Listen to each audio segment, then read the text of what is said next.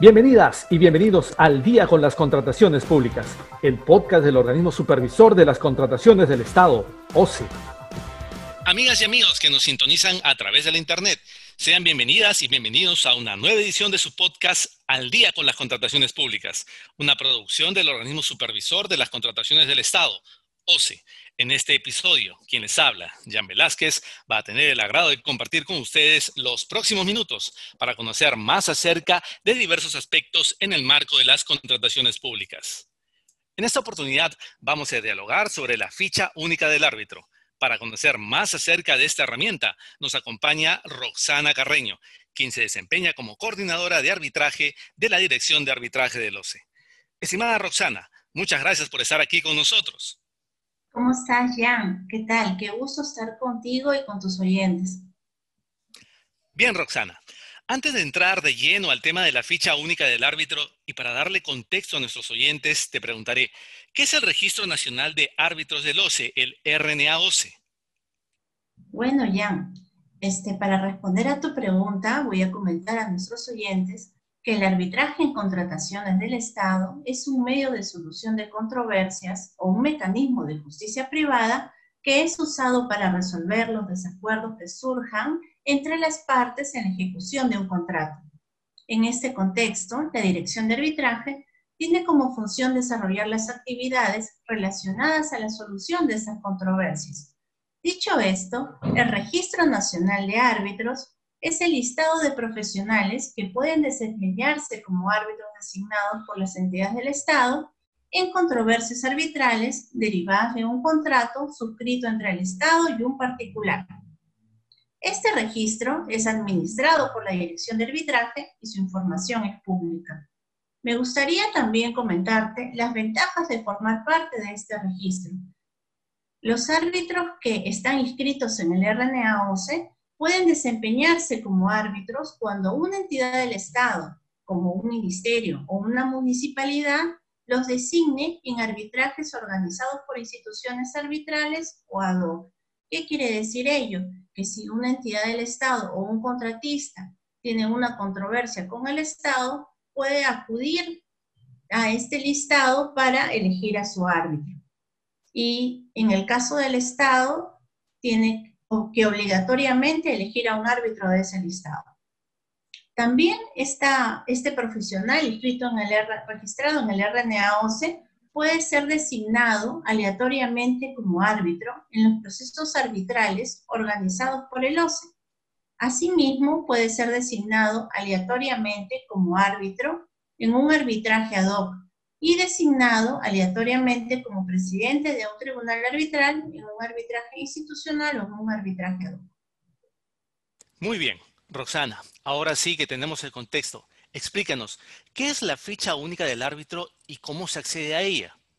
Comentarte que esta ficha única del árbitro es una herramienta muy útil para transparentar la información del árbitro en beneficio de los actores dentro de los arbitrajes en contrataciones del Estado. Constituye también una forma atractiva para que los profesionales que lo integren muestren su información académica y experiencia profesional al público en general. La ficha, además de ello, contiene información sobre las sanciones impuestas al árbitro por infracciones al Código de Ética para el arbitraje en contrataciones del Estado, también se pueden ubicar ahí si tiene el árbitro alguna medida de suspensión, de acuerdo a la directiva, así como su información sobre las instalaciones y las veces que ha sido designado como árbitro, así como las recusaciones que se le han interpuesto. Y finalmente, ahora cuenta con una nueva información que es la de los laudos que han emitido. Para resumir un poco eso a nuestros oyentes, la ficha única del árbitro se compone de nueve secciones, donde se encuentran los datos generales del árbitro, los laudos que ha emitido, las sanciones que tiene, su experiencia, su formación académica, si tiene producción académica publicada, si ha sido recusado, así como su declaración jurada de intereses. Ahora, para acceder a la ficha, es muy simple. se puede ir a un buscador y poner la palabra árbitros de la RNA OCE, o también ingresando a nuestro portal el OCE, www.gov.p/oce. Dentro, de la página, dentro del portal del OCE se ubica la sección Orientación, Trámites y Servicios más visitados, y ahí se accede al enlace Buscador del árbitros del RNA OCE. Este buscador es muy sencillo. Puedes ingresar también desde tu celular.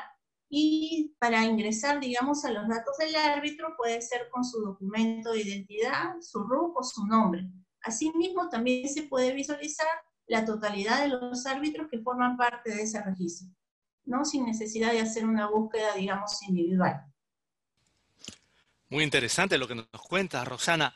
Ahora, dinos, ¿Cuál es la utilidad de la ficha para las partes en los arbitrajes?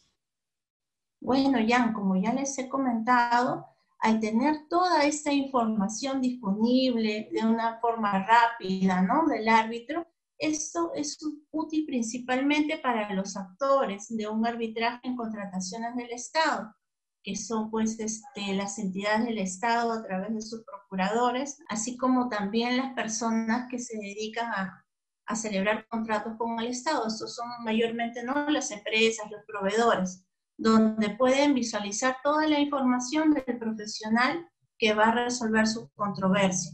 Y pueden, ¿no? Con esta, esta información transparente, elegir a un árbitro que, digamos, este, consideren, ¿no? Que tenga la solvencia, la capacidad de atender el arbitraje en el que ellos este, necesiten acudir para resolver el conflicto que tienen. Además, esta información es de utilidad en todo momento. Esto es antes del arbitraje, durante este y finalizado el arbitraje, dado que la información que proporciona es actual y oportuna respecto al profesional a cargo de resolver su controversia.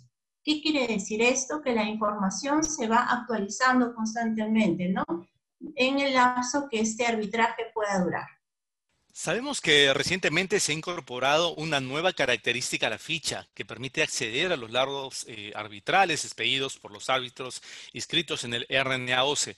Por favor, Roxana, cuéntanos más al respecto. Qué gusto que me preguntes eso, ya. Efectivamente, desde el mes de abril, los usuarios de la ficha única del árbitro ahora pueden acceder a los laudos arbitrales expedidos por los profesionales que forman parte de ese registro nacional de árbitros ya sea que se hayan desempeñado como árbitro único, como presidente del tribunal arbitral, o sea, un árbitro designado por las partes. ¿Qué quiere decir esto? Que al darle clic yo al árbitro puedo ver si cuántos laudos ha emitido y además descargarme la totalidad del laudo, ¿no? De una forma fácil, ágil y además gratuita. Los laudos arbitrales que se muestran en la ficha única son aquellos que han resuelto las controversias referidas a bienes, obras y servicios en el marco de las contrataciones públicas. En tales laudos se podrán identificar a las partes y al árbitro o al tribunal arbitral que participe. Y como ya te he señalado, se pueden descargar, descargar y visualizar de manera fácil y gratuita, incluso desde un celular o una tablet. Además de yo tener el laudo, también encuentro ahí información sistematizada. Por ejemplo, puedo saber qué tipo de arbitraje es, el número del contrato al que está asociado, las partes, o sea, el contratista, la entidad, el objeto del contrato, si es un arbitraje con árbitro único o, o si hay un tribunal arbitral, el nombre de estas personas, la secretaría arbitral, la materia controvertida, la, el monto de la controversia, así como la fecha de emisión del laudo. Además, también señalarte que estos laudos tienen dos fuentes. Uno es una fuente es el banco de laudos a cargo de la Dirección de Arbitraje del OCE y también muestran los laudos este, que están registrados en el sistema electrónico de contrataciones del Estado se hace, que es la información que el mismo árbitro único o presidente del tribunal arbitral registra. Por último, Roxana, ¿Cuál es el procedimiento y requisitos para la inscripción de profesionales en el RNAOCE? Ya, para ser parte de este RNA OCE, los profesionales que deseen inscribirse pueden presentar su solicitud ante la mesa de partes digital del OCE, la que deberá estar dirigida a la subdirección de, de registro, acreditación y monitoreo arbitral de la Dirección de Arbitraje, cumpliendo con los requisitos y condiciones que se encuentran comprendidos en el texto único de procedimientos administrativos del OCE cuya última modificación es el 15 de octubre de 2020. La tasa de inscripción asciende a 667 soles y el procedimiento tiene un plazo de atención de 30 días. Asimismo, te comentamos de que en un 80% de los casos el plazo de atención es aún menor. Ahora, las condiciones para inscribirse en este registro son las siguientes te voy a decir, digamos, algo, algo general, ¿no? Que es este, contar con un título profesional, asimismo contar con capacitación en contrataciones del Estado realizado por universidades. Y adicionalmente, si uno postula para ser árbitro único o presidente de tribunal arbitral, se requiere ser abogado. Y además contar con capacitaciones en arbitraje y derecho administrativo realizadas igualmente por universidades. Y en cuanto a la experiencia profesional mínima, es contar con cinco años de experiencia en contrataciones del Estado, ya sea mediante el ejercicio de la función pública o el ejercicio de la función privada, actuando como árbitro, abogado o secretario arbitral. Y para ser árbitro único presidente de tribunal arbitral, se valida además de esto la experiencia profesional de abogado en derecho administrativo o arbitraje. Una vez evaluada lo, pasada ¿no? la fase de evaluación de documentos, hay también una evaluación de conocimientos y la nota mínima aprobatoria es de 14. Luego de eso viene la entrevista personal. Ahora, señalarte también que si uno forma parte del RNA-OCE, este registro tiene una vigencia indefinida. Y los demás requisitos ¿no? y otros datos se pueden encontrar ¿no? en el TUPA del OCE, en el procedimiento 25. Muy bien. Agradecemos a Roxana Carreño, coordinadora de arbitraje de la Dirección de Arbitraje del OCE, por haber dialogado con nosotros respecto a la ficha única del árbitro. Muchas gracias, Roxana. A ti, gracias a ti y a nuestros oyentes. Esperamos que esta información les sea de utilidad. Así es. Bien, amigas y amigos, Esperamos que este episodio de Al día con las contrataciones públicas haya sido de sagrado y sobre todo que la información proporcionada contribuya a lograr contrataciones públicas más transparentes y eficientes en beneficio de todas y todos. Y antes de despedirnos, como siempre, les recomendamos que puedan seguirnos a través de las cuentas oficiales del OCE en redes sociales como Facebook, Twitter, LinkedIn e Instagram. De igual manera, pueden encontrar nuestro podcast y todos sus episodios en YouTube y Spotify. Además, les recomendamos suscribirse a de noticias del OCE, mediante el cual podrán recibir contenido actualizado sobre las contrataciones públicas. Esto ha sido todo por hoy. Esperamos contar con su grata sintonía la próxima semana en el siguiente episodio de Al día con las contrataciones públicas. Hasta entonces. Bicentenario del Perú, 2021. Gobierno del Perú.